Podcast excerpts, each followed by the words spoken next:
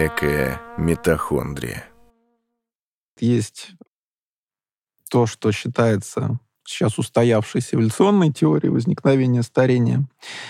А, как бы, ну, я начну чуть-чуть издалека. Вот мы видим там виды культурных растений или домашних животных, которые совсем не похожи на то, что было в природе.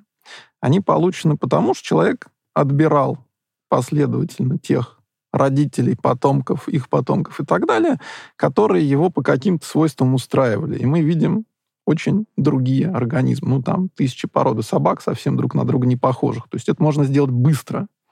А селекция собак началась там 5000 лет назад, ну, может, 10. А в природе человека нет, но процесс происходит ровно тот же самый, а только единственным признаком, по которому идет вот этот отбор каждый раз, это кто оставил сколько потомков. Это первый момент.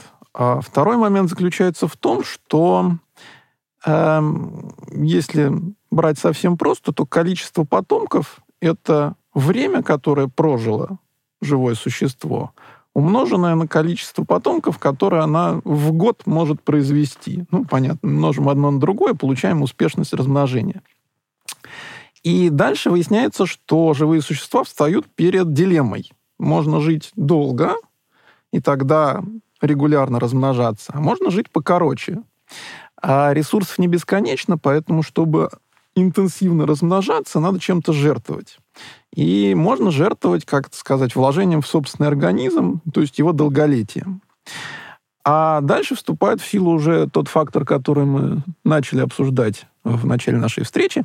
Это если этот организм мышка, и его все равно через год съедят, то вкладывать ресурсы в жизнь в 50 лет мышке бессмысленно. Ей выгодно вкладывать ресурсы в размножение и как можно быстрее оставить много потомков. А если это кит, то спешить ему некуда, он живет долго и плодится регулярно, и потомство его хорошо при этом выживает в том же океане. И последний штришок, значит, у нас все время происходят какие-то случайные мутации, обычно вредные, иногда полезные. Если мутация вредная, но она проявляется поздно, ну, например, такой классический а, неприятный синдром, как болезнь Хантингтона у человека. Это смертельное генетическое заболевание, но оно проявляется в 30-35 лет. Кто смотрел «Доктора Хауса», помнит, там один персонаж как раз был перед дилеммой, диагностировать ее или нет. А выясняется, что эта болезнь существует, встречается у людей гораздо чаще, примерно в тысячу раз чаще, чем другие смертельные генетические заболевания.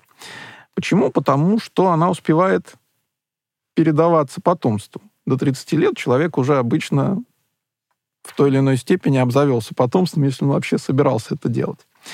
И получается, что эта вредная мутация плохо отсеивается отбором. Точно так же любая другая вредная мутация, которая проявляется поздно, будет сохраняться, и в результате с течением времени в организме будет все хуже и хуже из-за того, что в процессе эволюции в геноме вида накопились вот эти поздно играющие мутации. Ну и самый последний штрих — это если есть такие чудесные гены, которые в начале жизни помогают, а потом начинают мешать или приносить вред, то они будут сохраняться, потому что выгода в начале стоит гораздо больше, чем э, проигрыш в конце, потому что до конца еще, может, и не доживешь. Вот. И существованием таких генов, собственно, эволюционисты объясняют старение. И как раз гены второго типа, они дают повод для оптимизма, потому что, может быть, мы можем отказаться от тех плюсов, которые такие гены дают в начале жизни, заменить их чем-то другим, там, нормальным питанием, сбалансированным. Ну, мы сейчас вышли из-под прессы эволюции, как верно говорили коллеги.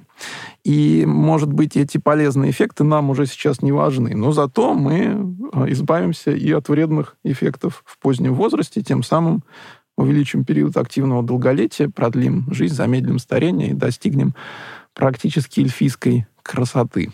Ну, это как-то выглядит немножко, с одной стороны, вот последний, да, такой подход механистический, занудным и, возможно, бесконечным, потому что генов у нас 25 э, тысяч, Возможно, в каждом из них мы уже понахватались каких-то мутаций, которые нам мешают во второй половине жизни. И даже если нам вдруг разрешать редактирование генома, мы не знаем даже ни что исправлять и сколько времени это займет. То есть это и фармакологические воздействия на огромные группы разнородных да, вот продуктов этих генов, белков, тоже не выглядит как-то уж очень оптимистично, согласись. Никто не говорит, что все 25 тысяч генов человека должны быть такими. Таких генов может быть там 1, 2, 5. Ну вот те примеры, которые рассказывал про червячков, там повредив один ген, увеличивали максимальную продолжительность жизни в два раза. Ну, да, по идее, э, должны быть мутанты, люди, которые вот живут тоже в два раза дольше, чем, э, чем обычные люди. Ну, если бы такой ген был в одном экземпляре, ну, в смысле, единичный ген, да. то да. Судя по тому, что мы этого не видим, у нас такого единичного гена нету. А, Но, может есть... быть, есть пара, которые вместе должны отключиться. То, то есть это должно совпасть два события. Да, так как они оба маловероятны, и то тут, уже... И тут уже да. 7 миллиардов попыток... То есть... Не хватит. Не хватит. Еще хуже, если их не два, а все-таки 20 тысяч, коллеги. Ты зануда, да? Наш друг а мы просто... Мы просто не знаем. Ну что ж, на сегодня все, но мы еще продолжим. До свидания. Всего доброго. До свидания. До свидания.